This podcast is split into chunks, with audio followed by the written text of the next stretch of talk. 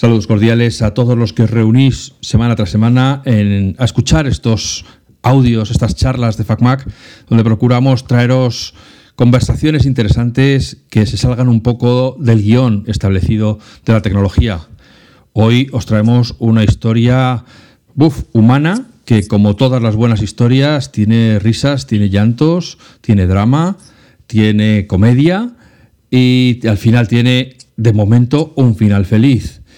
Eh, vamos a hablar hoy con Xavi Sitcha, que fue el propietario de un APR de San Cugat de Apple, de eh, Bages Technologic, y estamos acostumbrados a ver eh, el mundo Apple como bastante estable. Bueno, hay como recientemente ha habido compras, etcétera, pero en general es una historia de progreso. el poderío de Apple también se transmite a su red de distribuidores y en general a todos les va bien o a casi todos habría que decir.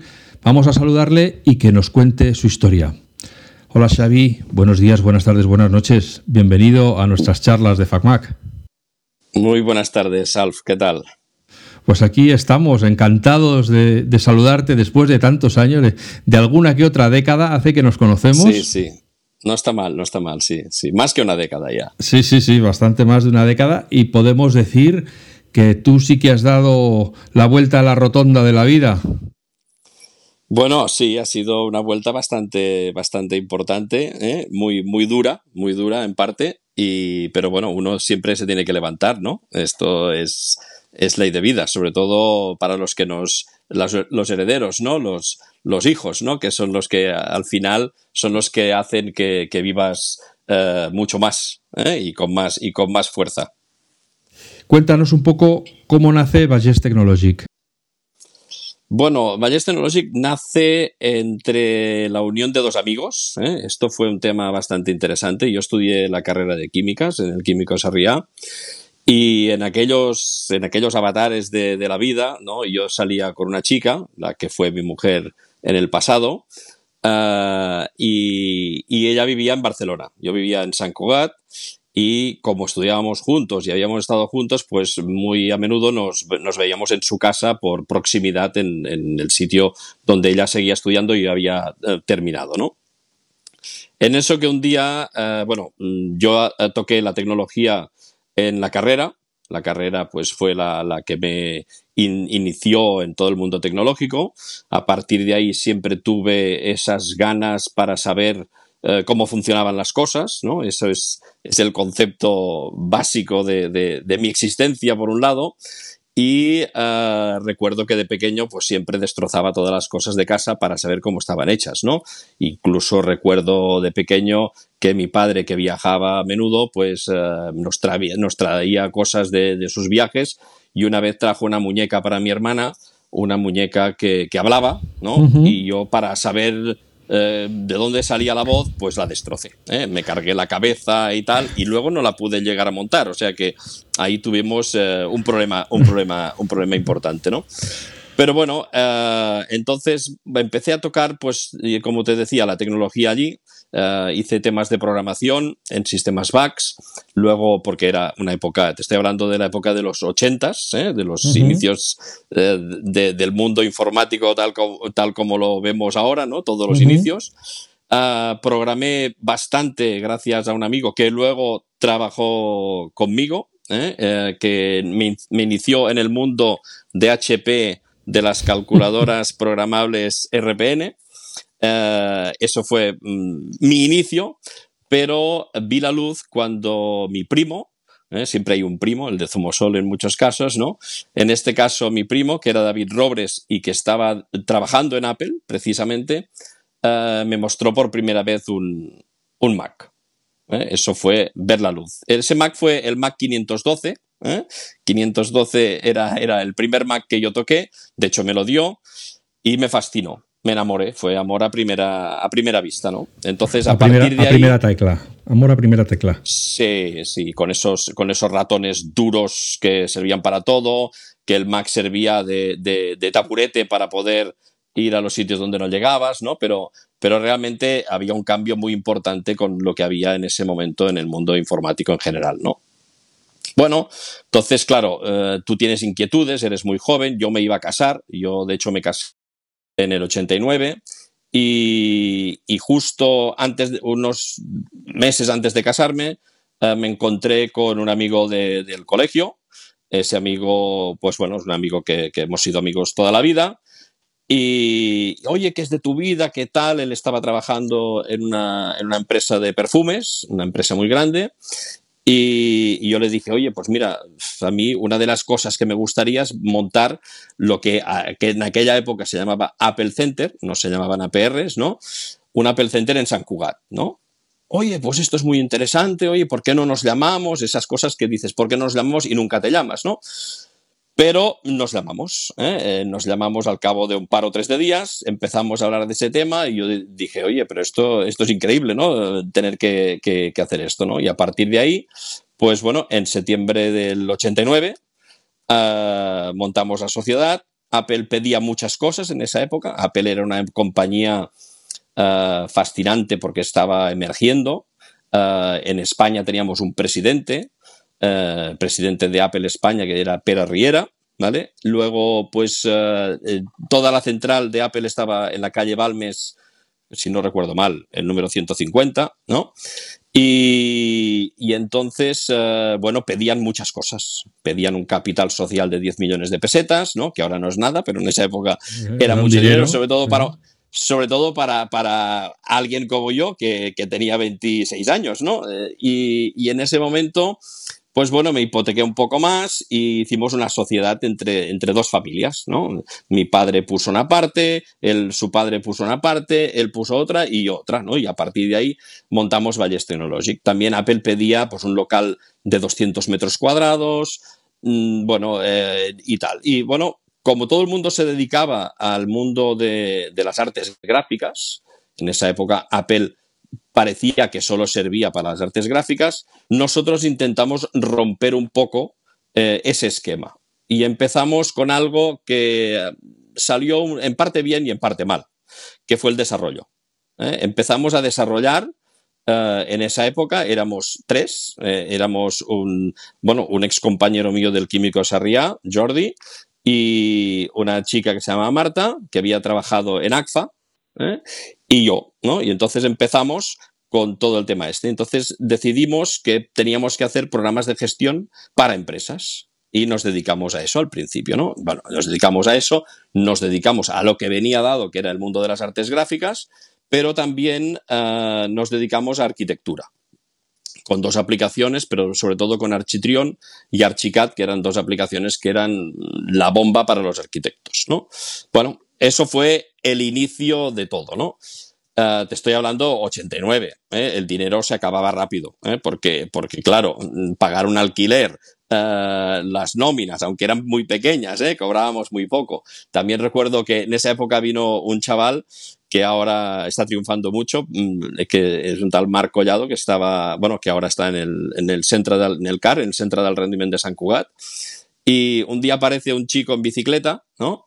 Y, y, dice, oye, yo quiero trabajar aquí, ¿no? Porque, claro, era, era un mundo de Apple, era, era una cosa uh, muy de, de, de, gente muy fanática, pero sobre todo con mucha ilusión, ¿no? Es decir, no, no, no sectario, ¿eh? sino con, con ilusión, con inquietudes, ¿no? Y, y entonces yo recuerdo que este chico lo primero que dijo es, mm, quiero trabajar aunque sea gratis.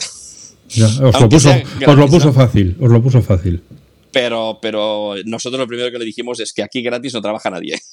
¿Eh? Entonces, bueno, fue un, un chaval que, que, que, tengo muy buenos recuerdos con él y tal, ¿no? La empresa fue creciendo, pero en el año 91 eh, tuvimos nuestra primera, nuestro primer batacazo, ¿no? El 91 fue un año muy bestia también por la, la guerra del Golfo. Hay mucha uh -huh. gente que ahora ni se acuerda de la guerra del Golfo, pero hubo una crisis tremenda, acompañada luego con las, los Juegos Olímpicos de Barcelona, claro, que también claro. provocaron, que también provocaron esto. Pero también provocaron uh, bastante subida en el mundo de Apple, porque no sé si sabes, los Juegos Olímpicos de Barcelona uh, funcionaban con Max. Entonces todo el COP era con Max, creo que fue una operación muy bonita que hizo uh, Cabarrocas, Jordi Cabarrocas de CompuService con el COP, ¿no? Y al cual si me oye esta conversación, pues le doy recuerdos desde aquí, ¿no? Porque es un tío fantástico, ¿no? Y, y entonces, bueno, nosotros sufrimos un poco este tema, pero bueno, mm, siempre te recuperas, que si se tiene que aportar más, que si tenemos que vender algo, que bueno, y, y, fuimos escalando hasta que en el año creo recordar que fue el año 95, más o menos. La, la, crisis del 92, que fue cuando se pasaron los fastos de las Olimpiadas y la Expo y la capital, Madrid capital de la cultura y no sé qué, de repente nos encontramos todos que, nos, que estábamos arruinados. Era una burbuja, era una burbuja que aparte se empalmaba con, con, el, con el año 91. Porque en, esa época, en esa época Apple solo era para empresas. O para estudios de diseño gráfico, eh, digamos, que podían permitirse comprarse pues lo que valía en esa época un, Mac, ¿eh? que eran, realmente máquinas mm, eh, muy costosas, ¿no?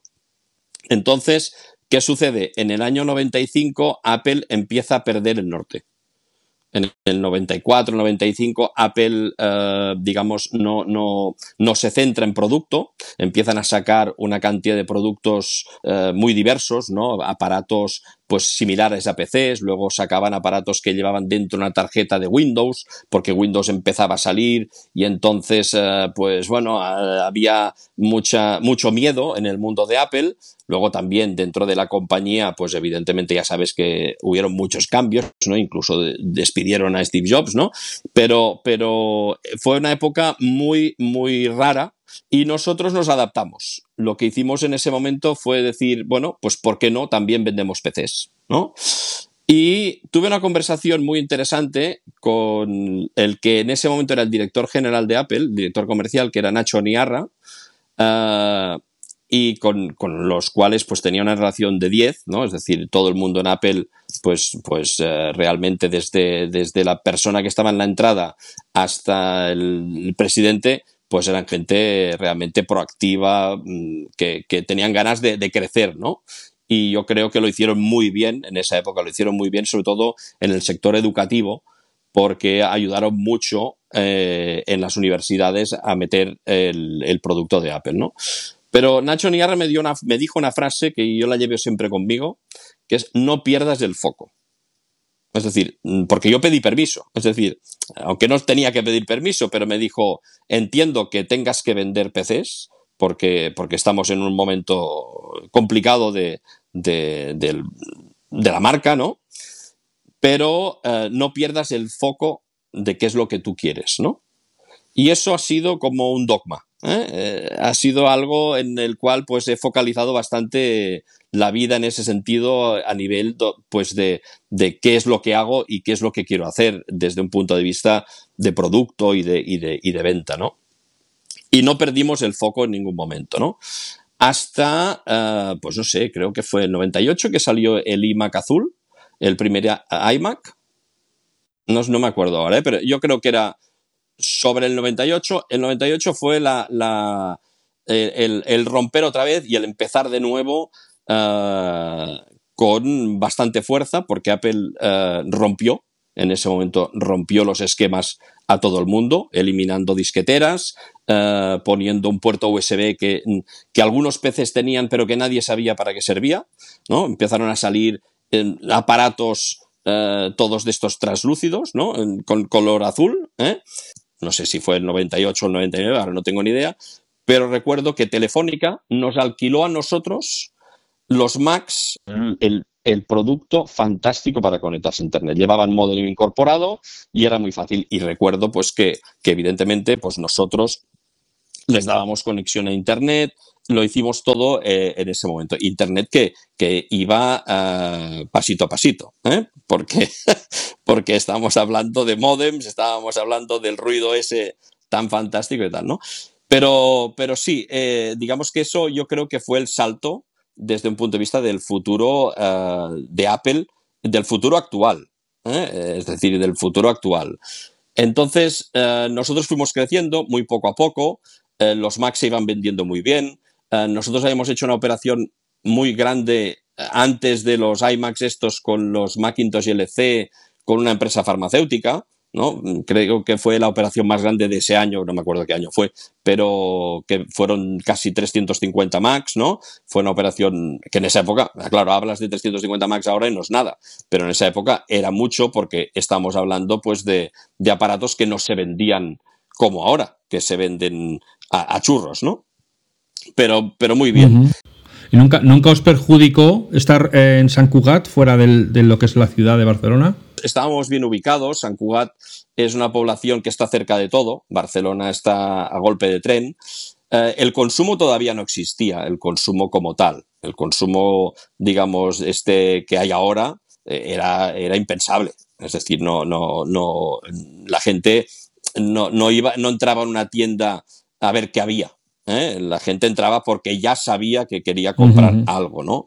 Entonces nos movimos bastante a nivel empresarial, más que, más que a nivel de consumo. Pero sí que es verdad que a partir del, del, IMAC azul, entonces nosotros hicimos, bueno, hemos, hecho varios cambios de local y nos trasladamos al centro de la ciudad. San Cugat es una ciudad dormitorio, que ese es uno de los problemas que tiene el comercio de San Cugat, ¿no? La gente duerme aquí pero compra en Barcelona. ¿eh? Es decir, pero poco a poco la gente se va acostumbrando a comprar eh, en la población, ¿no? Bueno, llega un momento, pues en el año, yo, yo me acuerdo una vez que fui a Nueva York y en uno de estos viajes a Nueva York, uh, queda un poco rimbombante esto de decir que fui a Nueva York, pero, pero es que es la verdad, entré en un Apple Center. Hombre, es que si fuiste, fuiste. es que eso no se puede contar, de otra manera. Pero fui a Nueva York y entré en un Apple Center que, era muy interesante, porque era dedicado al mundo de la música. ¿eh? Es decir, era, era muy vertical. Es decir, y en ese momento cuando entré fue lo que me, a mí me dio la luz de cómo teníamos que trabajar. ¿eh? cuando entré había un piano en, el, en la entrada y había un tío encima del piano con unos auriculares puestos y dirigiendo al personal. ¿no? Y era el propietario del negocio. Y eso es lo que más me impactó, ¿no? La, forma de actuar, la forma de ser. Oye, tú, eh, ha, entrado un chico, tal vez. Entonces me presenté, hablamos, estuvimos hablando un poco del mercado, eh, del futuro, ¿no? Y, ellos habían eh, sacado el negocio, sobre todo en el mundo de la música. Estamos hablando de, mercados muy diferentes, nada que ver, ¿no? Siempre cuando, cuando venías en avión de regreso, pensabas, a ver, esas cosas, cómo las implemento y cómo las adapto a nuestro mercado, ¿no? Pero bueno, poco a poco pues vas creciendo, vas teniendo cada vez más clientes, ¿no? Y llega el 2001 con la aparición del iPod. Y el iPod es el paso sí al consumo en Apple. ¿eh? Entonces el iPod es el que provoca que eh, empieza a haber consumo eh, en el mundo de, de Apple desde un punto de vista constante. ¿Por qué? Pues porque en ese momento, ah, bueno, empieza a ser un producto para la gente que quiere escuchar música. ¿eh? Hay, un vídeo, un documental que no sé si lo has visto, que es el documental de la historia del iPod. Y es un documental muy interesante del por qué el iPod triunfó en una época que no tenía que triunfar. Porque el, el iPod, claro, apareció en el 2001, justo después de caer las Torres Gemelas que eso fue un tema, claro, y quién se iba a comprar algo de música en un momento que, todo el mundo estaba llorando, y más en Estados Unidos, porque esto solo salió en Estados Unidos, ¿no? Y, en ese momento, pues, eh, bueno, lo curioso fue esto que llevo puesto ahora, ¿no? Los auriculares blancos, ¿no? Que, que, luego Apple hizo como una iconografía del tema, haciendo una campaña con las siluetas de las personas y con los auriculares puestos, ¿no? Bueno, fue, fue un paso. Y Apple iba creciendo, nosotros íbamos creciendo muy poco a poco, no era un crecimiento muy exponencial, era un crecimiento pues bastante bueno, mm, paulatino, ¿no? Sostenido. Sí, sostenido, con altos y bajos, ¿no? Con, con diferentes historias, pero bueno, mm, tirando para adelante. Habían empresas que salían nuevas, distribuidores que salían nuevos, nosotros éramos de los antiguos, ¿eh? claro, estamos hablando de hace muchos años de esto, ¿no? Pero recuerdo que eh, apareció, no sé si, no me acuerdo ahora del año, bueno, un distribuidor dedicado mucho a empresa en Barcelona, que, que se llamaba ID Group, eh, con Paquita Cortada y el Jordi, que eran bueno, maravillosos, ¿no? Es decir, una relación con ellos de 10 siempre, ¿no? Y nosotros éramos de los primeros que no cerrábamos nunca. O sea, nosotros no cerrábamos en, en agosto, había muchos que cerraban en agosto y nosotros en agosto trabajábamos y ahí era una época muy buena para captar clientes, ¿no? Porque los clientes necesitaban servicio y entonces eh, venían para nosotros, ¿no? Bueno, siempre intentábamos mm, hacer lo máximo para el cliente. Esa era la, la, finalidad, ¿no? Eh, vender, sí, ganar dinero, sí, pero sobre todo que el cliente tuviera una satisfacción muy alta, ¿no? Bueno, a partir de aquí Apple empieza su, comercio online. Cuando empieza el comercio online, nos empieza a putear a todos los distribuidores de Apple.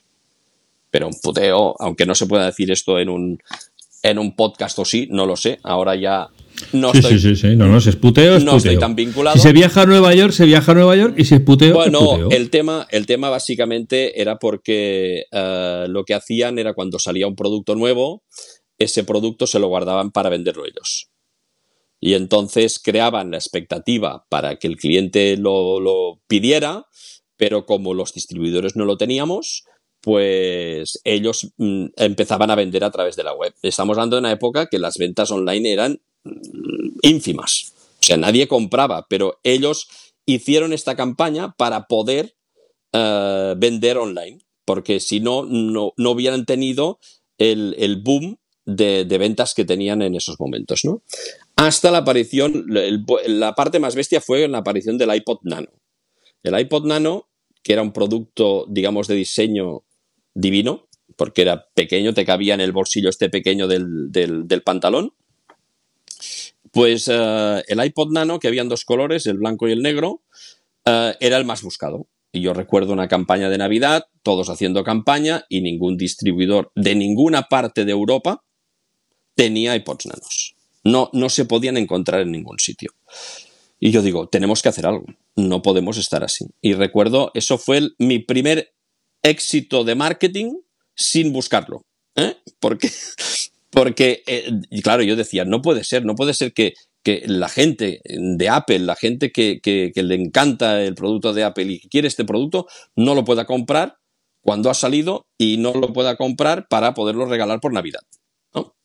Y digo, tenemos que, conseguirlo como sea. Bueno, y yo recuerdo en esa época que tenía una American Express, una tarjeta de crédito sin límite de, crédito, y empecé a comprar yo online, a PVP.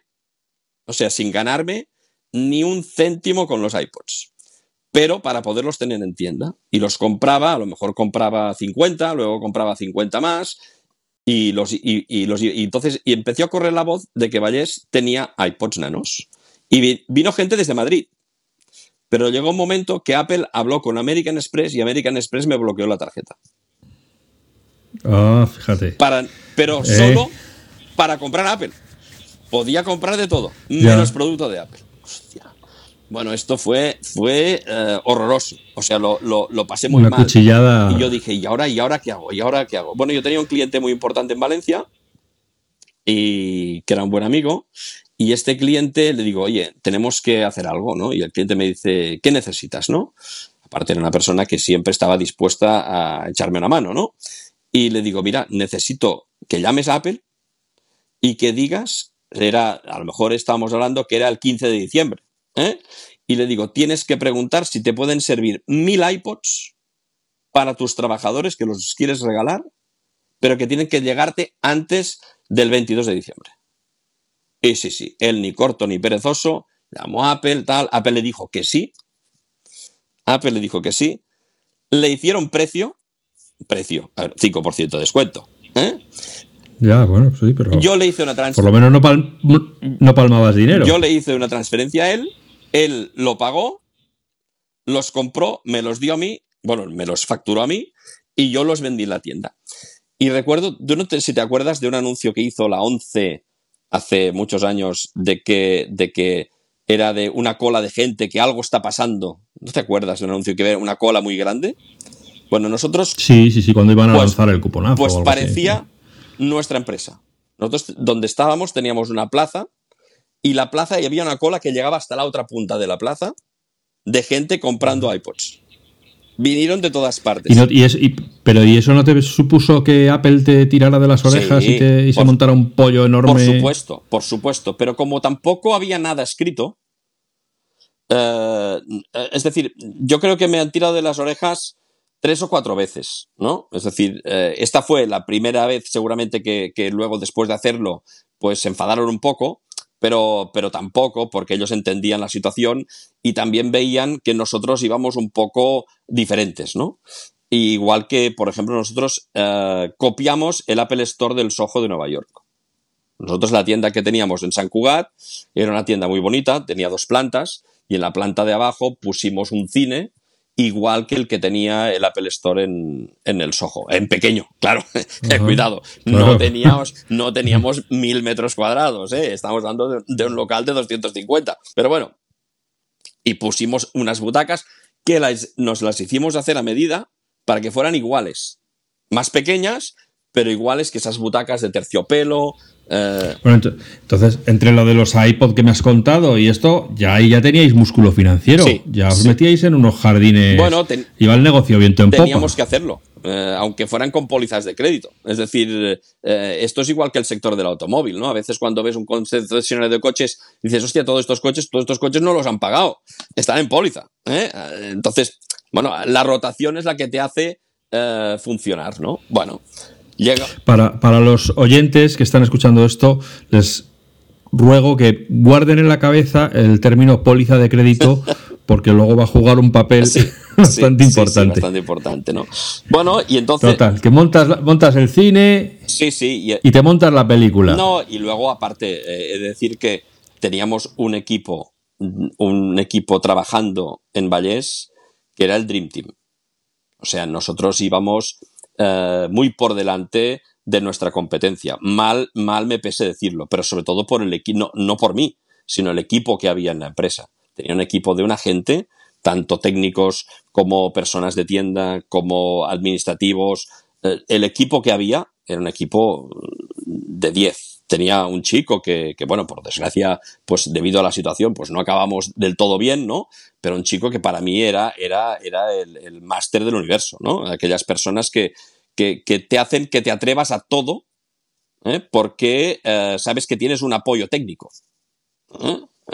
Claro, yo, yo he tenido siempre un, un, un camino más técnico que comercial.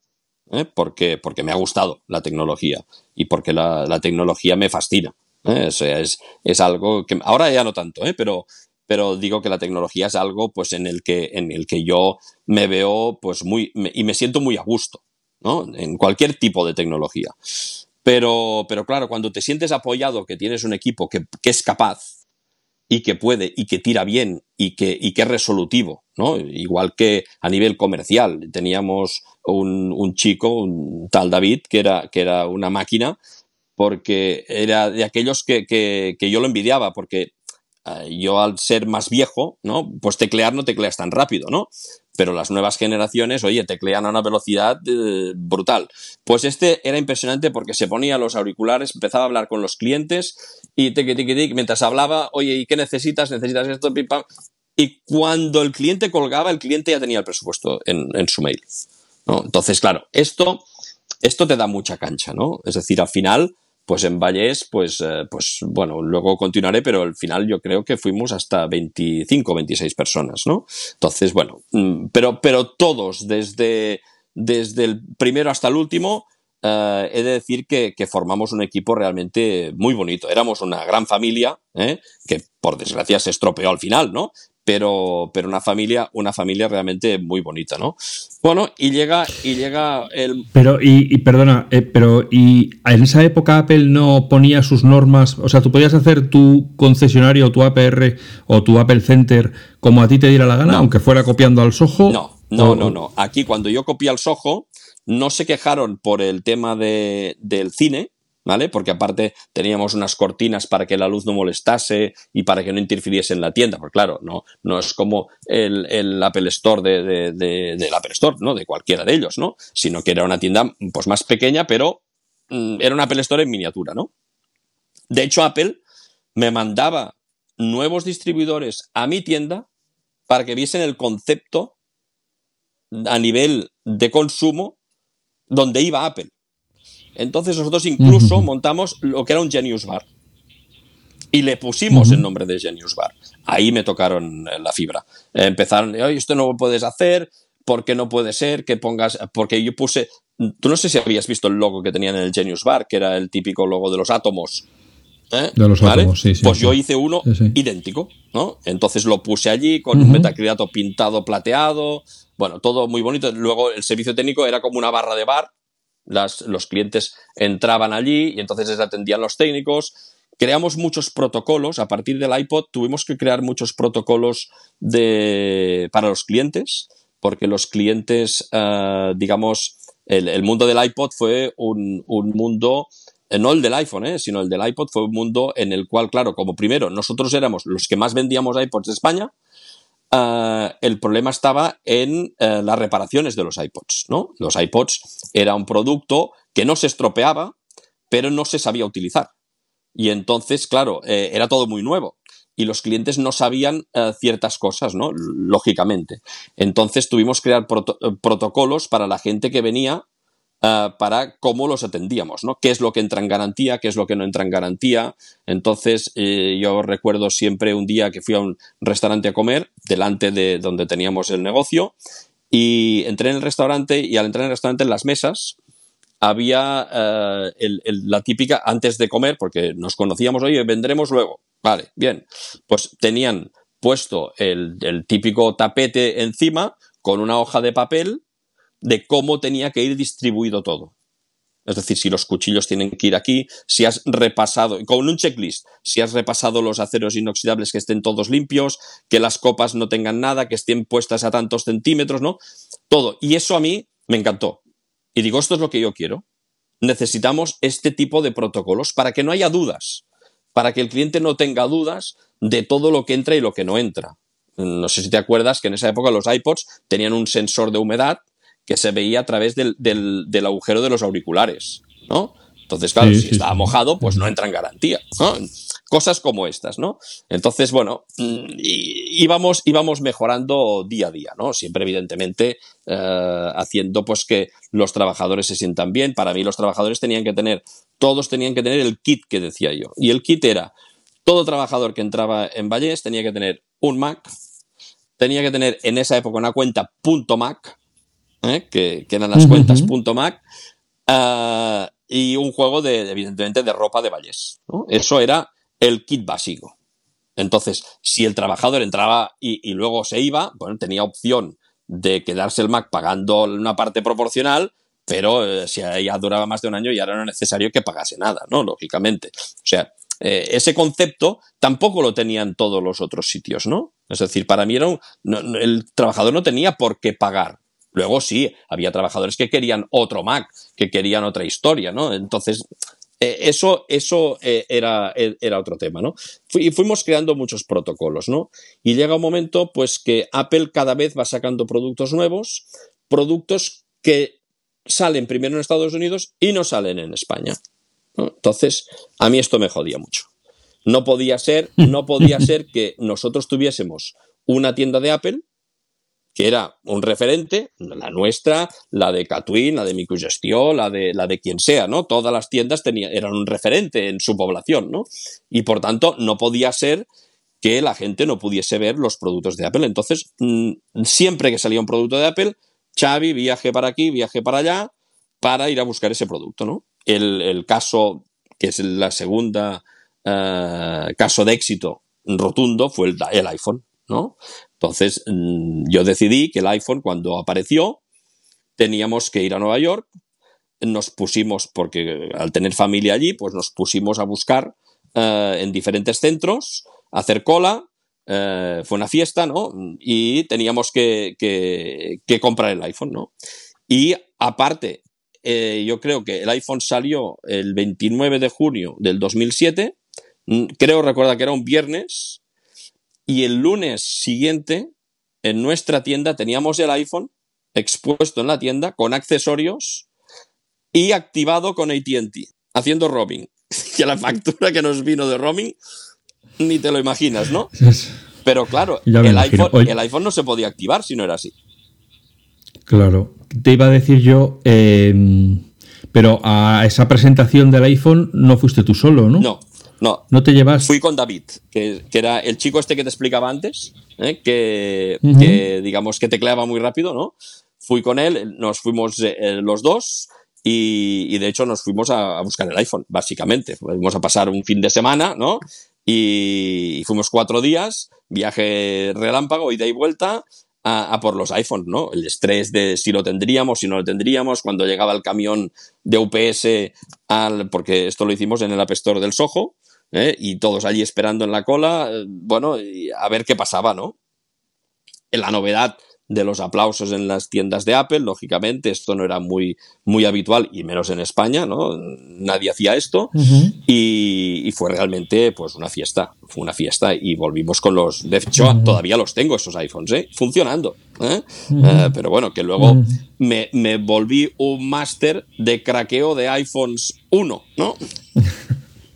Porque claro, ese iPhone en España, si no lo craqueabas, no se podía utilizar, porque Claro, hasta la aparición del claro. 3G, pues no había manera, ¿no? Claro. Del iPhone 3G. Sí, sí, sí, sí. Pero bueno, sí, sí, fue así, fue así. Y eso fue... Y allí, de- Dime, dime. para Vallés, ese, ese momento de la aparición del iPhone, ¿qué, qué supuso? El- Bueno, yo creo en cuanto a, que supuso darnos a conocer. Supuso dan- darnos a conocer prácticamente en todas partes, ¿no? Porque, porque incluso salí en televisión, eh, me llamaron de radios, ¿no? Fue una cosa realmente, ni me lo pensaba. Y, y aparte, Internet todavía estaba bastante en bragas, ¿eh? O sea, que no, no era algo como ahora, ¿no? Que ahora eh, dices hola y ya lo ha oído todo el mundo. Pero en esa época no. Pero claro, era fascinante ver cómo, cómo las redes sociales o como o tú estabas en Google y ponías iPhone eh, Cataluña, ¿no? Porque, porque, porque fue así, pues mm, era impresionante porque no paraba de salir Ballester Norol, Ballester Norol. Dices, oye, la mejor publicidad, el viaje se pagó solo.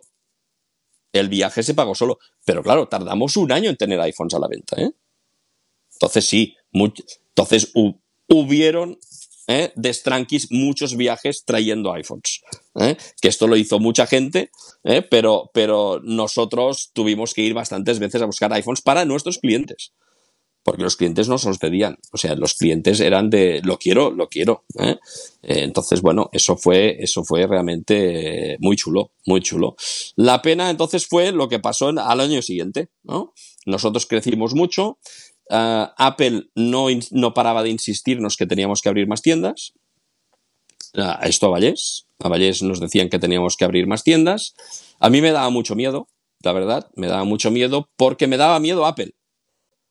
O sea, no, no me daba miedo eh, el tema de abrir tiendas. el mercado. Me daba miedo que Apple, eh, claro, nosotros ya tuvimos un- un- una, una hostia, hablando mal, muy fuerte con Telefónica, porque nosotros al principio, en los años 90, éramos ISPs, éramos centro de servicio de Internet. Teníamos un, sistema de routers carísimos de Cisco y dábamos Internet a nuestros clientes, ¿no? Claro, llega un momento que Telefónica hizo Infobía, ¿eh? ahora he rebobinado unos cuantos años atrás, ¿eh? pero bueno, hizo Infobía y nos quitó el negocio. Y nos encontramos mm, perdiendo mucho dinero, ¿no? Entonces, claro, a mí me daba miedo la repetición de la jugada, ¿no? Es decir, que el propio que te está tú alimentando te, eh, te joda, ¿no? Te haga la cama. Claro, Te haga la cama. Claro. Entonces, habían casos muy diversos. Entonces, lo que hice fue hacer una tournée por Europa. Fui a ver, a visitar distribuidores Apple de Inglaterra, de Alemania y de Francia. Y en Inglaterra, eh, yo recuerdo uno que había en Birmingham, que tuvo que cerrar porque el Apple Store se lo comió.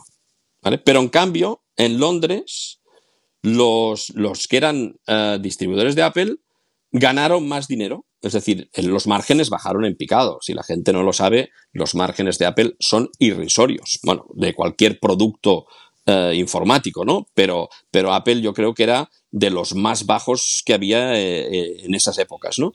Y El margen al distribuidor. el margen a distribuidor, sí. El margen. Porque Apple ha mantenido siempre su Bueno, margen fantástico es- de 20 del veintitantos por ciento. Esto, esto ya es otro cantar, ¿no? Pero esto yo creo que todos los fabricantes, ¿no? Pero, pero, pero los distribuidores teníamos un margen muy bajo. Piensa que nosotros en el año 89, cuando empezamos, el margen era de un 45%. ¿Eh? O sea que vendíamos un Mac al mes y ya más o menos ¿eh? Ya podíamos aguantar, ¿no? Entonces, eh, sí, en el, año, en el año 2008, que es el último año real nuestro, aunque aguantamos hasta el 2010, en el año 2008 el margen en Max yo creo que estaba alrededor de un 13, 14, más el rappel, ¿eh? que si la gente no lo sabe, el rappel es si llegas a tus números, te dan un añadido en margen, ¿no? El rappel podían ser como máximo un 2% más. ¿eh? No, no, no, no un 20, ¿eh? O sea, no un 20. Y Apple de viajes nada, ¿eh? O sea, todo era, oye, me tienes que comprar más, que no llegas, ¿eh? O cosas de estas así, ¿no? Entonces, bueno, Apple cambia las normas, crea lo que es el, símbolo de APR, ¿vale? Eh, cambiando el Apple Centers hacia APRs y entonces crea una norma. APR quiere decir Apple Premium Reseller para los que estáis oyendo y no sepáis lo que es. Y, pero la verdad es que al cliente final le da igual cómo se llame, porque las tiendas que más o menos cumplen todos los requisitos que pide Apple, la gente las confunde con Apple Stores. Para los clientes es Apple. La gente le da igual que te llames Vallés que te llames Catwin, que te llames Pepitín o, lo que sea, da igual, ¿no? Entonces, eh, para el cliente es Apple, ¿no? Y, Apple intenta que, tú no tengas imagen. O sea, que tú no des la imagen, ¿no? Que, que la, den, la den ellos. Y igualmente que ahora incluso los muebles los trae Apple. ¿eh? Entonces, en Vallés hacían todas estas normas y, a mí, eh, una tal María de Apple, eh, una mujer altísima, era muy alta, y yo recuerdo que, ir con ella mm, para ir a ver locales era horroroso porque digo, oye María, ¿qué haces, no? Que, eres muy alta, ¿no? y, entonces Apple me estaba apretando. Entonces, bueno, al final me decidí, me tiré a la piscina y dije sí. ¿eh? Ese sí fue el error, ¿no? El error que no, que no es culpa de Apple ni mucho menos, ¿no? Pero Apple es, un granito más, ¿no? Entonces, eh, claro, yo quería abrir, eh, nosotros queríamos, estábamos en San Cugat, en una plaza, que no estábamos en, el, en el centro, centro del pueblo, ¿no? Entonces queríamos cambiar de local, Uh, piensa que en el, en el, centro del pueblo, por ejemplo, el local que nosotros estábamos, pagábamos 2.500 de alquiler por un local de 250 metros cuadrados y en el centro del pueblo, por uno de 100, eran 10.000. A esas diferencias estamos hablando, ¿no? Bueno, entonces, eh, pues dijimos, vale, venga, va, nos tiramos a la piscina, venga, venga, ¿por qué no? Porque aparte nosotros vamos a crecer mucho, entonces hicimos, pensamos, bueno, una población fantástica, Girona. ¿Vale? Entonces, ¿por qué no? Pues vamos a abrir en Girona. Allí eh, había un chico, un tal Tony, pues que, era el responsable de la tienda de allí, porque era de Girona, porque, a ver, no puedes llevar gente que no sea de, la población para, para llevar el negocio, ¿no? Y, este aparte era un tío de estos hiper que digo yo y que todo el mundo lo conocía, ¿no? Y por tanto era una persona eh, súper indicada para, estar allí con mucha ilusión y muchas ganas, ¿no?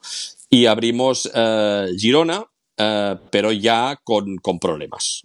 Entonces, el, tema, el tema fue que también en Sabadell íbamos a abrir en Sabadell. En Sabadell íbamos a abrir la tienda de Apple, no Apple, ¿eh? es decir, no de la propia compañía, sino de un distribuidor más grande de España, que era todo un edificio, donde ahora hay la Nespresso en Sabadell, ¿no? que era un edificio entero. Eso fue, yo creo, el, problema más grande, ¿no? El problema más grande porque allí nos gastamos mucho dinero, mucho dinero son 400. de, ¿De qué año estamos hablando? 2008. 2007-2008, ¿vale? Entonces, nosotros la inversión se recuperaba en un año, más o menos. El, coste de, lo que hicimos, que era abrir Girona, cambiar de local en San Cugat y abrir Sabadell, era un millón de euros, ¿vale? Entonces, eh, ¿qué teníamos? Pues teníamos una póliza de crédito con un banco, una póliza que la teníamos de hacía 15 años, ¿no? Y luego viene la, burbuja, ¿no? Nosotros en el en diciembre del 2008, con un solo local, y medio, porque Girona estaba justo arrancando, facturamos un millón en un mes. Hay seis, eh, sí, facturamos un millón de euros en un mes, ¿vale? Cosa que ahora Digo, un millón de euros, hostia, para facturar yo ahora un millón de euros lo que necesito, ¿no? Pero en esa época, mm, pues, pues bueno, mm, era, era fabuloso, ¿no? ¿Y por qué? Porque... Era, eh, eh, era asumible. Era asumible, sí, no, no, no había límites, ¿no? Entraban max y salían max, ¿no? Suponía, o sea, si, si, todo seguía como iba, era asumible. Era asumible. Entonces, bueno, yo tenía algunos fondos propios, más la póliza de crédito que tenía en el banco y tal. Y, y recuerdo que estaba de viaje y me llama el director del banco diciendo, Xavi, tenemos un problema que no podemos eh, renovar la póliza. Digo, oye, Ángel, creo que se, recuerdo que se llamaba Ángel, oye, que esto, esto es una putada, porque ahora estamos en obras en locales, el local de Sabadell habíamos hecho todos los derribos, nos gastamos un montón de pasta. El problema es que el ayuntamiento de Sabadell nos retrasó la obra por un tema de la fachada y nos la retrasó casi cinco meses. ¿no? Entonces, claro, ya habíamos gastado mucho dinero allí, pero sin poder abrir. Y entonces, bueno, en ese momento, eh, pues digo, bueno, yo tenía cinco empresas y digo, bueno, pues vamos, hazme una póliza por cada empresa, pero no me dejes así, ¿no? Y no, no. O sea, era imposible. Imposible. Claro, de golpe y porrazo te pegan un mazo, ¿no? Y, y te quedas que, que, no sabes por dónde, por dónde andar.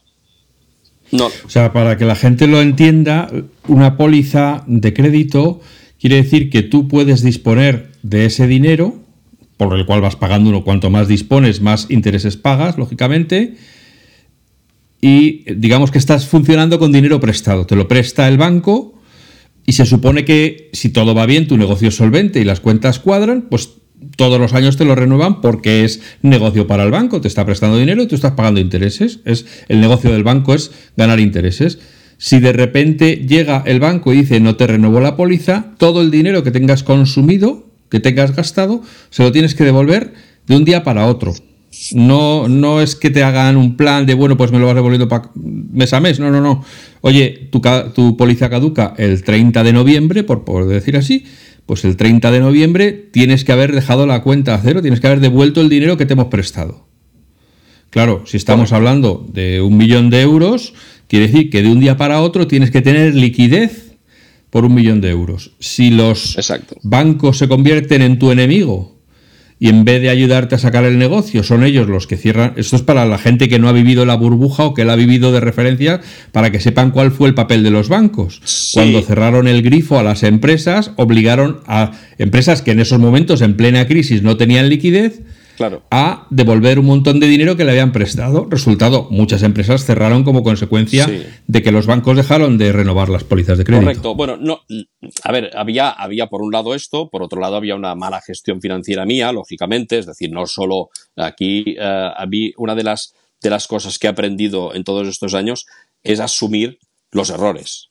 Es decir, la gente. Bueno, ahí podemos decir que tenías un exceso de confianza. Es decir, esto va como un tiro. Y errores personales. Me puedo, me puedo meter. Hombre, a veces tiras millas, ¿no? Y, te metes en cosas que no tendrías que haberlo hecho, ¿no? Es decir, eh, eso, eso es lo de siempre, ¿no? Es decir, eh, a veces eh, eres lo que en catalán decimos agusarat, ¿no? Y, te metes a la piscina como, como si hubiera agua y no había agua, ¿no? Entonces, claro, ¿qué pasa? Es un momento muy delicado, porque yo fui prácticamente el primero, primero en caer, ¿no? Y ese ser el primero en caer con la incertidumbre que había en ese momento, es como el aceite de girasol ahora, ¿no? Eh, que claro, mm, todas las puertas se cerraron. Todas. Entonces yo tenía un abogado en, ese momento, no voy a decir nombres de nadie, ¿eh? porque en ese sentido de la parte negativa mm, no se tienen que decir nombres, ¿no? De la parte positiva sí, por supuesto. ¿eh? Pero, pero yo tenía un abogado que era el abogado que nos llevaba, que ya lo teníamos desde hacía más de un año por temas de consumo, porque te tienes que proteger. Es decir, cuando tienes una tienda al consumo, tienes que tener a alguien que cuando hay un problema, pues mm, esté ahí, ¿no? Y este abogado fue el que me dijo, tienes que entrar en concurso de acreedores, ¿no? Concurso de acreedores eh, y concurso de acreedores a nivel personal también, ¿eh? porque todo estaba avalado. Y yo hice un gran error que era ponerlo todo a nombre de la empresa. Todo. Es decir, no puse mis calzoncillos porque, porque estaban viejos ya. ¿Por qué? ¿Eh? no estaban usados. Pero, Pero todo, eso es- todo. Todo, quiere decir tu casa, tu coche. mi coche, mi casa, teléfono, eh, el ET, todo. Es decir, tenía una casa, todas casas muy humildes, eh, nada de ostentación. Eh. Yo nunca ni, ni he ido eh, con cochazos, ni he tenido casoplones, ¿no? Pero, pero tenía, tenía un piso, en, bueno, dos pisos en Barcelona. Luego tenía eh, una casa en la Costa Brava, muy pequeña, que, que, que, bueno, que allí mis hijos habían crecido y habían empezado a andar, ¿no? Y, y luego tenía la casa donde vivía aquí en San Cugat, ¿no? Bueno, eh, ¿qué sucede? Eh, como todo estaba a nombre de la empresa, porque yo lo puse para poder avalar y para que, y para que fuésemos más solventes, y no tenía ninguna duda de eso, pues lo perdí todo, de la noche a la mañana. ¿eh? Entonces ahí viene el- el- la gran hostia, ¿no? La- la- el, el sentirte que te mueres. O sea, si es una época en la cual piensas, si yo no hubiera tenido hijos, yo me hubiera matado. Yo ya no estaría aquí. ¿Vives? Yo cono- ¿Vives? sí, vive- conocía un. Sí, perdona, que voy a hacer esto para que también, por poner algo de contexto, yo conocía a una persona que también le pillaron en una historia y acabó demandado y perdiendo y, y- y teniendo que pagar un montón de pasta y me decía el hombre, de pura desesperación, yo valgo más muerto que vivo. Sí, por O supuesto. sea, si yo me mato en mi coche, mi familia cobra el seguro Sí, sí. y les dejo la vida resuelta. sí, sí. Si vivo, eh, tengo que pagar todo esto, les dejo entrampados a ellos, a sus hijos, a, todo el mundo. Pero ya no pensando en esto, no, sí, pensando en la, en la desesperación, ¿no? En la desesperación, en una de las cosas que, es la peor que hay, yo creo, en cualquier ser humano, que es el no saber qué pasará. La incertidumbre. ¿eh? El, el no saber, no saber cuáles son los pasos, porque ni el abogado lo sabía. Los abogados ya sabes que hay de todo, ¿no? Abogados que lo primero que hacen es decirte, sí, sí, tú no te preocupes, que esto lo hacemos así, pam, pim, y ya está. Pero no. ¿Eh?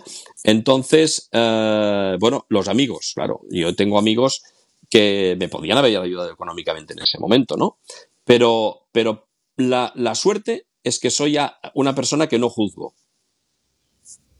Yo no he juzgado a nadie nunca. Una, una de las cosas que te honran. No, porque es que es muy fácil juzgar, ¿no? Entonces era un momento de mucha incertidumbre para todo el mundo.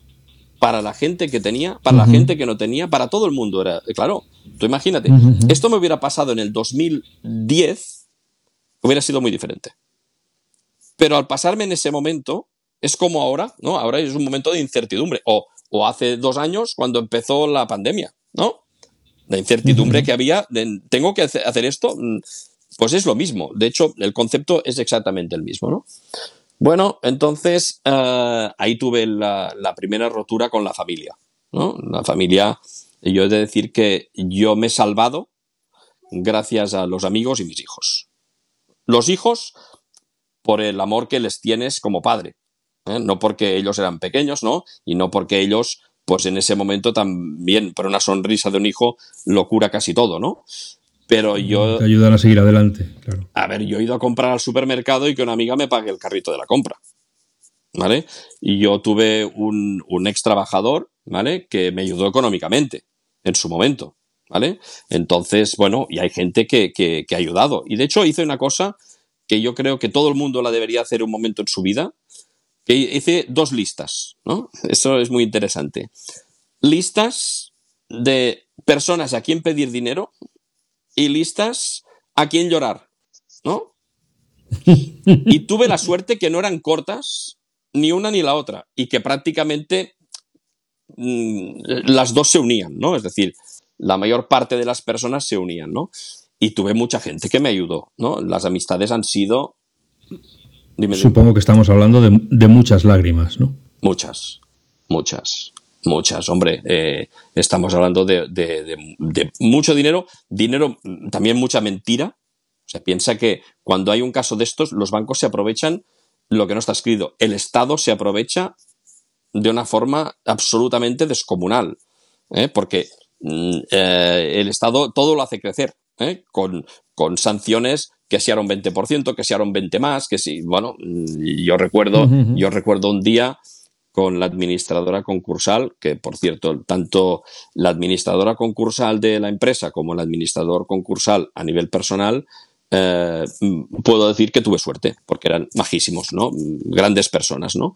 Pero recuerdo un día que la administradora, cuando ya decidimos que esto se, ya no podíamos seguir, eh, me dice, bueno, ¿y Hacienda qué dice, no? ¿no? Hacienda declara que tienes una, la puedo decir, ¿eh? que tienes una deuda de 980 mil, no sé cuántos. Y digo, oye, ¿por qué no los llamas y lo redondeamos que pongan un millón? ¿No? Porque claro, porque eso derivaba, eso derivaba de 300. Y entre multas, sanciones y tal, pues llega a esos importes, ¿no? Entonces, bueno, eh, todo, todo fue un poco así. Y, y claro, la familia. Fue un momento, fue un momento muy delicado, ¿no? La familia se portó mal. Eh, yo he de decir que con mis padres no me hubiera hablado si no hubiera sido por mi hijo pequeño. Porque como ellos eh, hacían de canguro de mi hijo pequeño, pues entonces, eh, bueno, pues ellos estuvieron portándose mal hasta que vieron que era de verdad. Porque yo seguía igual. O sea, es decir, yo intentaba pues ser fuerte delante de los demás, ¿no? Ser fuerte delante de todo el mundo, ¿no? Y la gente se pensaba pues que a lo mejor yo tenía algo escondido en un cajón, ¿no? O sea, tus padres pensaban que te lo estabas, que estabas simulando, haciéndote el pobre. Sí, yo creo que cuando en realidad tenías millones. Mi padre, mi padre sobre todo, cuando se dio cuenta del problema, eh, fue cuando, o sea, cuando vio que era de verdad, fue cuando tuvimos que ir a buscar todas las cosas que tenía en la casa de, de Bagú. ¿no? de la Costa Brava. Entonces allí mi hija se sentó en las escaleras de, la casa, ¿no? Y estaba sentada porque teníamos, la casa era una casa muy pequeña, de, de, creo 75, 80 metros cuadrados, pero teníamos un terreno bastante grande, ¿no? Y el terreno de estos que siempre crecen malas hierbas y tal, ¿no? Y, y, entonces recuerdo a mi hija sentada en las escaleras viendo el, el jardín, ¿no? Y llorando, por, por la sensación aquella de, de, de, la impotencia, ¿no? Y tener que sacar todo de una casa que, que, para mí había sido mi casa, ¿no? O sea, es muy duro, eso es muy duro, ¿no? Entonces, eh, bueno, yo creo que ahí mi padre es cuando mm, se dio cuenta, ¿no? Se dio cuenta de, todo, ¿no? De, todo. Yo tenía una Mercedes Viano, me la tuve que vender, he estado prácticamente sin coche durante dos años, ¿no? y, mi madre me dejaba el suyo, ¿no? Luego con mis padres todo fue muy bien, ¿eh? pero eh, pasamos una época en la cual, pues bueno, yo era el malo de la familia, ¿no? Entonces, eso es muy duro, ¿eh? Es muy, muy duro. Y yo he tenido la suerte de las amistades, ¿no? Es decir, eh, desde Silvia, una amiga que, que hizo un préstamo para poderme ayudar económicamente. ¿Vale? Hasta... Joder. No, no, de todo. Eso sí, son, te, de decir, son hermanos. Te de decir que de, son hermanos, de, todo. Y hay personas pues que aún eh, les debo dinero y que, y que, bueno, poco a poco me gustaría, pues, eh, una de las ilusiones que tienes es poder, eh, ¿cómo te lo diría yo? Poder devolver, ¿no? Ese es el, el tema importante, ¿no? Pero, pero bueno, cuando te explique más cosas verás, ¿no? Pero no sé, si, no sé hasta cuánto podemos estar hablando, ¿eh? Pero bueno, el, el, el tema fue realmente duro, muy duro, es decir, eh, de, de, morirte. Un amigo mío, mm, un amigo que un día me llamó, tal Xavi, me llama y me dice, Xavi, te tengo que pedir perdón, ¿no? Y le digo, perdón, ¿por qué? ¿No? Y me dice, perdón porque no he estado a la altura porque era tan bestia lo que veía que te pasaba que no sabía cómo reaccionar ante ti. Y yo le dije, oye, pero cada vez que te he llamado te has puesto el teléfono, siempre me has invitado a comer a tu casa o a un restaurante o lo que sea, oye, eh, te quiero con locura, ¿no? No, ¿no? no, hay ningún pero ni, ni mucho menos, ¿no? Pues él un día, yo recuerdo que estaba en la casa donde vivíamos en San Cugat, estaba en la ventana de la habitación de mi hijo mediano y mirando hacia el jardín como al infinito, ¿no? Medio llorando. Y me llama él, ¿no? Y me dice, Xavi y tal. Y digo, no, no estoy fatal. digo, es igual. Mira, el otro día se murió el hijo de un amigo nuestro y me dijo, ¿verdad que esto, esto sí que es duro? ¿Verdad que ya no tienes nada? Si te dicen que tu hijo está enfermo, ¿verdad que... Y es la, la realidad, ¿no? Lo que pasa es que lo que sufres, lo sufres, ¿no? y, y, tienes que pasarlo. Entonces, bueno, yo en pleno concurso, mi abogado me dejó colgado directamente, tuve que cambiar de abogado, el abogado eh, se quedó con, con un dinero que yo le había dejado como provisión de fondos y se lo quedó directamente.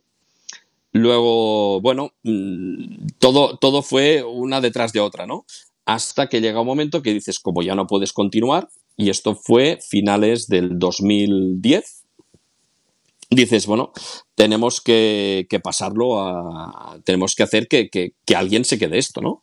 Yo intenté vender el negocio, estuve a punto de vender el negocio varias veces con los padres de dos chicos que trabajaban en Girona, que eran hermanos, pero, pero resulta que mi abogado no se presentó. Entonces, claro, al no presentarse, pues la persona esta que podía y podíamos haber mm, refinanciado y tal, pues al final no, no pude venderlo, ¿no? Total que yo tenía dos opciones, ¿no? Una opción que me aportaba dinero, que era pues venderlo a una empresa, tampoco podemos decir nombres, ¿no? Y otra opción que eh, pagaban muy poquita cosa que me servía para pagar cuatro deudas que tenía, pero sobre todo lo que a mí me interesaba más que es que se quedase en el personal que yo tenía. O parte del personal que yo tenía. Había gente que había marchado antes y otros que no. Y entonces decidí por esa opción. Y esa opción también fue eh, un error, ¿eh? uno, uno, detrás de otro, ¿no? Porque al cabo de un año, menos las personas que les interesaban, pues por negocio con clientes y tal, todos a la calle. Entonces, el, compromiso al venderle a esta empresa las, las tiendas de, de Bages Technologic era que, que conservara el personal. Correcto.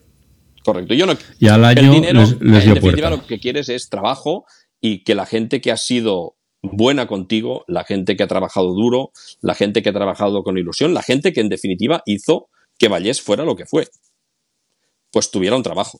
¿no? Hay gente que no lo quiso y gente que sí. ¿No? Pero, pero bueno, en total se quedaron unas 10 personas de, mi equipo, ¿no? Entonces 10 o 12 personas de mi equipo. Entonces, bueno, mm, bien, algunos todavía estaban con ellos, ¿no? Y, bueno, y, bien en ese sentido, ¿no? Pero es muy duro, es muy duro. Y recuerdo eh, cuando yo me echaron de esta empresa, ¿no? Eh, sin salvavidas, ¿no? Con una mano delante y otra detrás.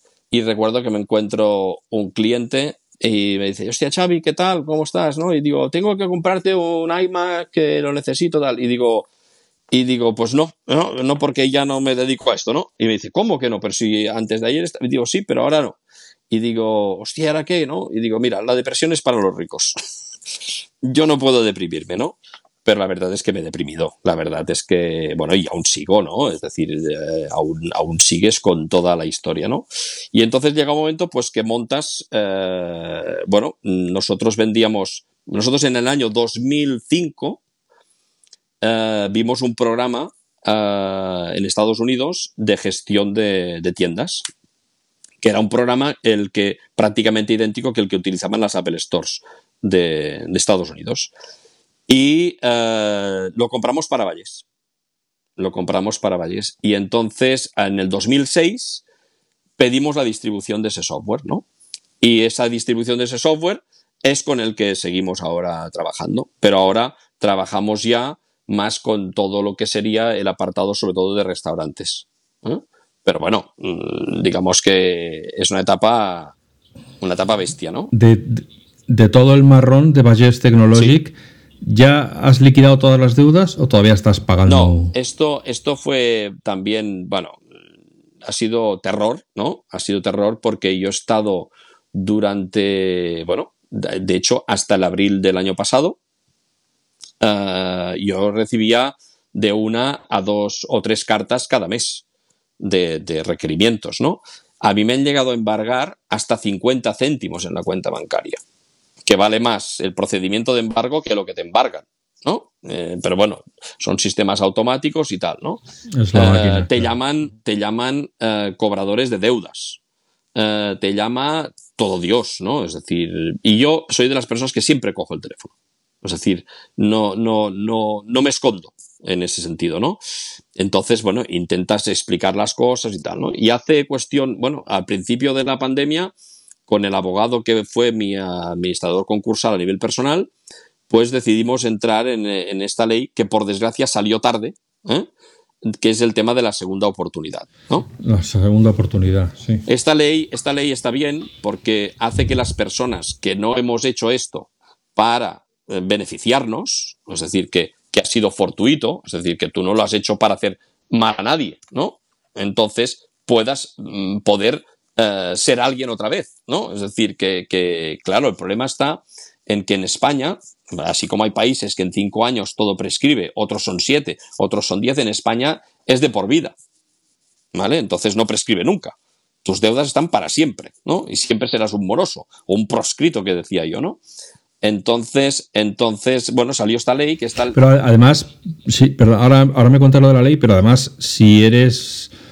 O si, has dejado pellas, vamos a decirlo así, de un negocio, además tienes inhabilitación o tienes algún tipo de incapacidad para. Sí, sí, claro, no puedes, no puedes tener nada. No puedes tener nada, ¿no? Eso, eso. No puedes tener nada a tu nombre porque automáticamente te lo embargarían. Claro, ¿eh? Entonces, bueno, eh, y la verdad es que por desgracia, pues eh, el negocio que hemos tenido nosotros y que tenemos ahora, pues es un negocio que está funcionando ahora bien. El 2019 fue un año fabuloso nuestro, crecimos muchísimo, pero la mierda es que empezó la pandemia, ¿no? Entonces, eh, perdón por los oyentes, por mis palabras, ¿no? Pero, pero es que la realidad fue esta, ¿no?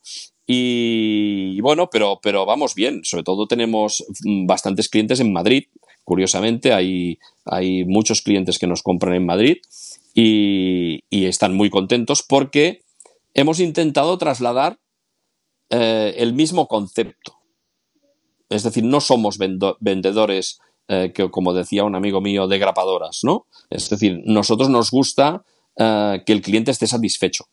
Entonces, para que esté satisfecho, el cliente tiene que tener el mejor servicio posible, ¿no? que no siempre puedes y que muchas veces te equivocas, lógicamente, ¿no? Pero intentar esto produce que ganas menos, ¿no? Porque, porque, tienes, porque tienes escrúpulos, ¿no? Es decir, porque no estás eh, vendiendo y ya está, y te olvidas, ¿no? Hay muchas empresas que, que, venden y se olvidan.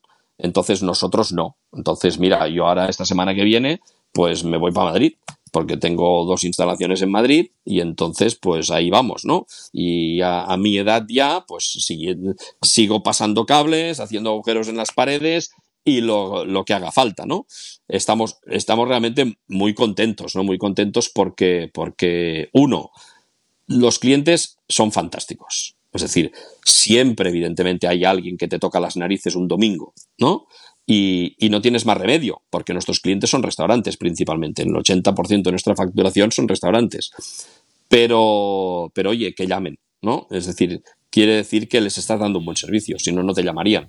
Y que cuentan. Me, estabas sí. me estabas contando lo de la ley de, ah, segunda oportunidad. Bueno, lo de la segunda oportunidad es, muy simple. Básicamente, eh, se hace un escrito, ¿no? O sea, el resumen es que se pide, se pide a todos los acreedores que te condolen la deuda.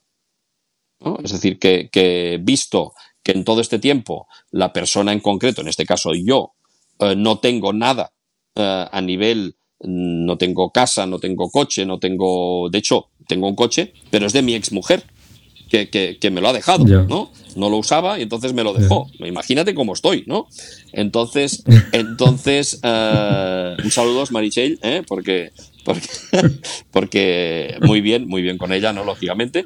Y entonces, uh, bueno, no tiene, cuando se demuestra que no tienes bienes y que no tienes dinero, entonces eh, el juez analiza el tema y entonces dice, bueno, pues esta persona la exoneramos de todas las deudas. Y esto pasó el 26 de abril del año pasado. Pero, pero, entonces, cuando esto pasó, ya puedo tener más de un euro en la cuenta bancaria. ¿Vale? Y fíjate que desde el 26 de abril hasta ahora he ido ahorrando granito a granito hasta eh, hace 15 días que eh, tenía pues casi 1.800 euros en la cuenta. ¿eh? Más o menos, ¿eh? Joder, el rey, el rey del bar eras entonces. rico. Era, bueno, para mí ver más de 1.000 en la cuenta ya era algo importante, ¿no? Pero de repente, diligencia de embargo. Y digo, y digo, no puede ser. Pero si no, no, no puede ser, ¿no? Porque antes de, antes de hacer el tema, para, para poderte exonerar, todas las deudas que tienes con el Estado, ¿vale? Las tienes que haber pagado. ¿Vale? Es un acto muy interesante. O sea, el tema de la segunda oportunidad, el abogado me dice, mira, Xavi, tienes que irte a este banco, a este banco, a este banco, a este banco, con tu DNI, y tienes que pedir que, que debes, ¿no? Entonces fue muy divertido, porque me encontré sorpresas. A un banco que le debía, resulta que no debía nada. Pero a un banco que nunca había tenido una cuenta bancaria, que nunca había hecho nada con ese banco, les debía 600.000 euros. Me quedé, bueno, me quedé flipando, ¿no? Y, ¿sabes qué era? ¿Y te, han explicado cómo puede ser? Sí, cuéntame. Bueno, eh, un error, como muchos que han habido con todas las adquisiciones de diferentes bancos por otras entidades. Yo tenía una cuenta en la Caixa de Sabadell, tenía otra cuenta en la Caixa de Tarrasa, estos dos bancos fueron absorbidos por el Banco de Bilbao Vizcaya, pero en la absorción no pusieron que se habían quedado dos inmuebles míos. Ah, Ay, qué Aparte, qué aparte, fíjate el dato. El inmueble que yo tenía en Bagú lo valoraron por, en el momento de, de quedárselo, para liquidar una deuda de 130.000 euros, se lo quedaron por un patrimonio que valía 360.000.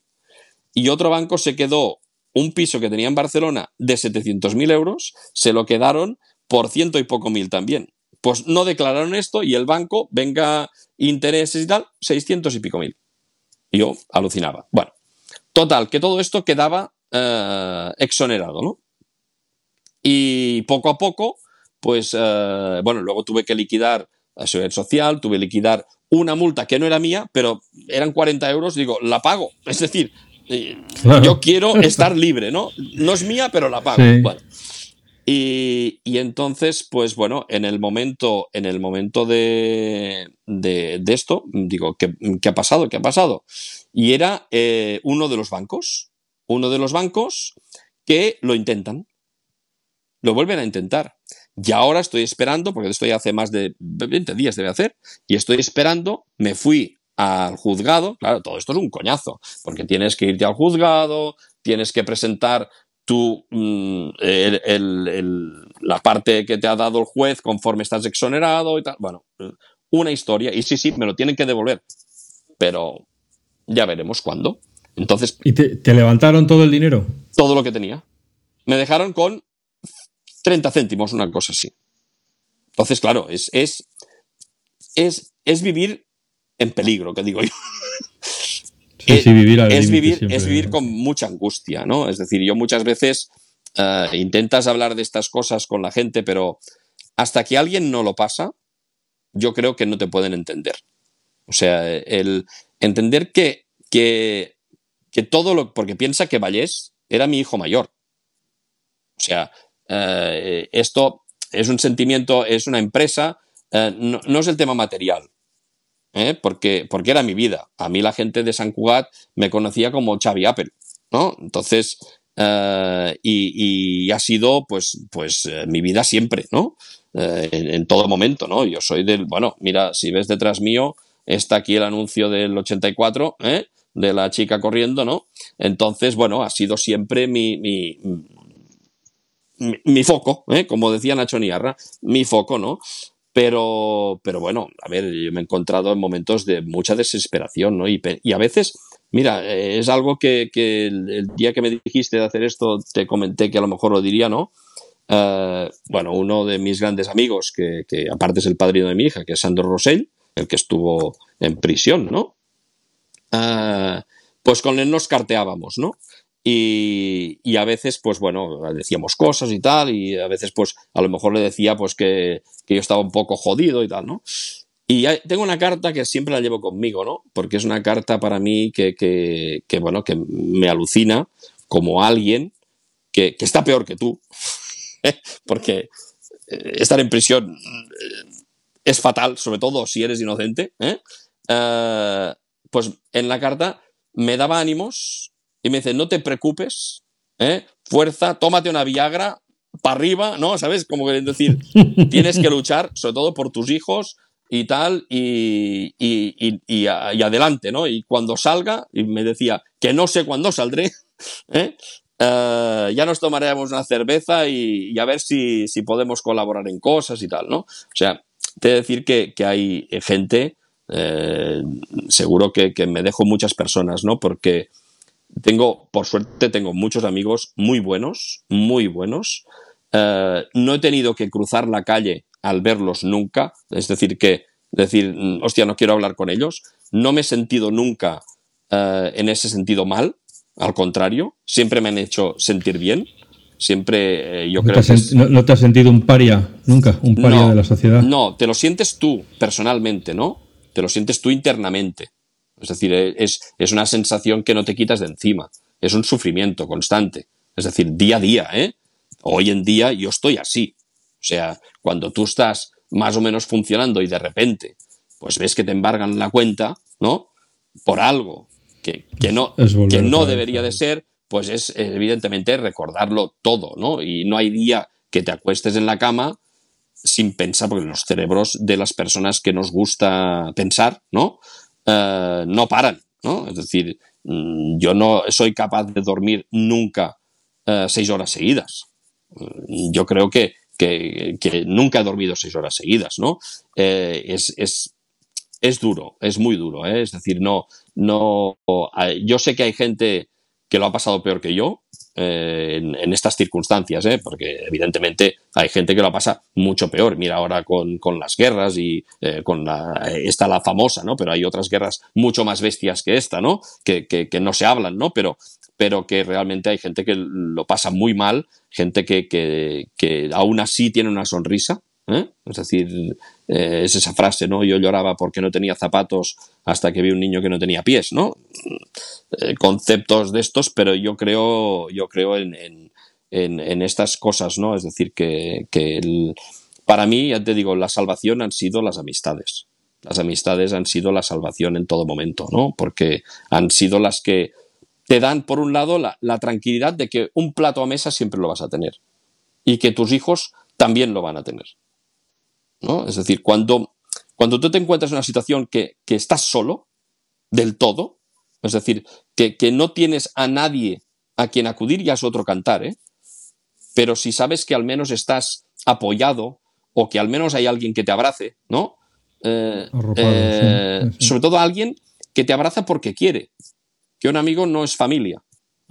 Un amigo es alguien que, que, ha venido y que ha venido porque quiere venir, ¿no? Entonces. Ha, elegido venir. Sí, sí, sí, sí. Y entonces yo creo en, estas cosas, ¿no? Mira, y ahora hará exactamente seis años de la muerte de mi padre, que también fue un, un golpe muy, muy duro. muy duro. Sal a la herida, echarle sal a la, a la, herida. Sí, sí, muy duro, muy duro. Pero, pero el, la muerte de mi padre fue también un antes y un después ¿eh? de, de, muchas cosas, ¿no? Fue eh, yo estuve prácticamente siete días con él eh, por las noches, pasando todas las noches con él, abrazándonos, hablando de la muerte, hablando de muchas cosas, ¿no? apoyándolo en todo, cocinándole, me gusta cocinar, y mi padre, de hecho, le hice, no, eh, sé si en castellano se dicen melindros, se llaman en castellano, que son como unos barquillos blanditos, bueno, unas, unas pastas, ¿no? Y a mi padre le, le gustaba mucho con chocolate, ¿no? Y entonces, pues bueno, eh, y el, último día le cociné una tortilla francesa. ¿eh? Entonces, el último día de, su vida, ¿no? Y míralo, el muy, ahora vamos a decir muy cabrón, ¿eh? porque cuando le traje la tortilla me dijo, no, es que vendrá fría y tal y cual, ¿no? Pero todo con mucho cariño, ¿eh? papá, ¿eh? si me oyes, ¿eh? Tal, ¿no? Y entonces, cuando empieza a comerla, me dice, me dice, está, está dura. Pero bueno, son anécdotas, ¿no? Y, de hecho su muerte, pues también me ha unido mucho a mi madre. ¿eh? Yo desayuno todos los días con ella, ¿no? Que, me da, pues, pues, muy buen rollo, ¿no? Y entonces eh, está muy bien, ¿no? Mm, quiero decir que la vida es para estar con la gente que quieres, en definitiva. Y, amarlos lo máximo y decir que, que nos queremos, ¿no? Porque no hay otra. O sea, para si no, mejor no estar, ¿no? Mejor no estar. Yo la verdad es que es que, bueno, hay, hay muchas personas, ¿no? Y ahora tengo unas amistades que, por desgracia, eh, se murió la madre de una amiga mía y tuvieron que cambiarse de casa, bueno, un follón de mil demonios. Y, y, con ella hablábamos y decimos, mm, empiezo a entender lo que sentías, ¿no? El tema este de, de, de la pérdida, ¿no? La pérdida, la pérdida de algo que, que, no puedes decir que es material, ¿no? Porque es un sentimiento. O sea, muchas veces dices el dinero, ¿no? El dinero no es, eh, dinero no, no, no es lo importante en ese sentido, ¿no? Hombre, que, no, que estés equilibrado, que puedas hablar de ello y que no estés mm, para que te lleven de atar. Sí, sí. Eh, dice, dice, dice, mucho de tus logros, ¿no? de, cómo has podido salir del, del hoyo. no hemos hablado de, en, esta, en este drama de las pólizas de crédito y tal, ¿cuál fue el que, Apple que hizo? ¿Tuvo algún tipo de bueno con Apple de, ayuda? ¿Se, preocupó por ti o intentó echarte un cable? No, a ver, me ayudó, me ayudó bastante, pero no suficiente, ¿no? Es decir, eh, la persona, la persona que llevaba las finanzas en Apple, que no sé si sigue siendo el mismo, se portó de maravilla. Todos los demás, te he de decir que tampoco se portaron muy bien es decir, las cosas donde sean, no es que no se portaran muy bien, sino que desaparecieron. ¿Eh? Es decir, mm, como, como estos sí que hicieron la bomba de humo, ¿no? Eh, sobre, todo, sobre todo cuando terminé la relación con la empresa que se nos quedó, ¿no? Porque supongo que lo hicieron para proteger a esa empresa, ¿no? Entonces, bueno, mm, yo a la persona que lleva las finanzas, eh, nosotros seguíamos comprando, pero en una situación concursal es muy complicado, porque todo está administrado, ¿no? Y entonces teníamos que comprar por anticipado. Comprábamos por anticipado Apple, nosotros éramos de los pocos que comprábamos directamente Apple, no a mayorista, y entonces, eh, bueno, comprábamos directamente a ellos, pero parte de la compra servía también para pagar deuda. ¿Vale?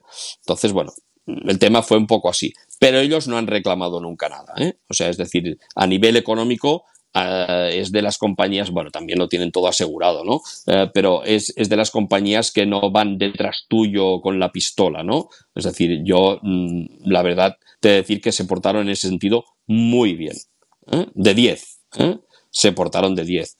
Pero, pero bueno, yo creo que que bueno, son cosas que la vida te, es así, ¿no? Entonces, mira, una de las personas, porque yo me fui a buscar dinero a todas partes, incluso yo soy vegano, pero me fui a buscar dinero a las cárnicas, ¿eh? que es el lobby más grande, más, más, mm, más poderoso de España. ¿eh? Las cárnicas tienen una pasta que no veas, ¿no? Entonces me fui a las cárnicas y, un día, en uno de, las personas que fui a ver, eh, muy honrado, por cierto, me dice, mira, Xavi, el dinero es frío yo con un business plan, todo y tal, pero me dijo, el dinero es frío, no entiende de, sentimientos, ¿no? Por tanto, eh, tal. Si las cuentas no salen. Y, hubo una empresa, una empresa que es famosa, que estuvo a punto de quedarse Vallés, que era la empresa de, lo puedo decir, ¿eh? Misako, lo de los bolsos. Ajá. Estuvieron a punto de quedarse Vallés antes de que empezara toda la debacle. ¿Vale? Pero resulta que el, padre, el padre de la empresa, ¿eh? Eh, ya estábamos un día que íbamos a firmar prácticamente. Y el hijo era anti-Apple. Joder, no me Y el hijo le convenció de que no lo hiciera. Que la cagó porque, es un plot porque la cagó porque se hubieran forrado. Claro, una de, una de las cosas que más te fastidia de, mi caso es que no eh, nos hundimos por no vender porque aparte era el momento más álgido. Nos hundimos por un problema financiero. Y eso es muy duro, ¿eh? Porque es peor todavía, ¿eh? Porque tú dices, hombre, no estás vendiendo, pues claro. Pero claro, cuando llega un momento que ya no, no puedes comprar, pues claro, es duro, ¿eh? es duro, es duro. Pero bueno, oye, bien, Bien, y, mira. Está, por lo menos estamos aquí para contar. Hombre, por supuesto, por supuesto. No sé si habré aburrido a, los que pueden escucharlo. No sé si alguien llegará hasta este punto. Seguro que sí. Xavi, te voy a dar las gracias de corazón por contarnos tu experiencia de vida, que esto va mucho más allá de los negocios, de, toda una trayectoria personal, como decíamos al principio, de dar hacer la rotonda de la vida, pasar por el túnel y conseguir salir por el otro lado. No sé si de una pieza, pero por lo menos con buen humor y, con, y con y siendo buena gente, que gente que muchos otros se quedan ya amargados de por vida. Sí, sí. Y a los que estáis ahí escuchando, si como dice Xavi, habéis aguantado esta hora y media de charla, os agradezco enormemente que os hayáis quedado a escuchar la historia de Xavi porque yo creo que merece la pena. Es una pequeña, una, si quieres, diminuta historia del mundo Apple, pero que tiene mucho, mucha enjundia en los tiempos que vivimos y en la situación económica en la que nos encontramos. Y yo creo que a más de uno le puede servir como aviso de navegantes. Sí, sí. Muchas gracias por estar ahí y nos escuchamos de nuevo pronto. Gracias.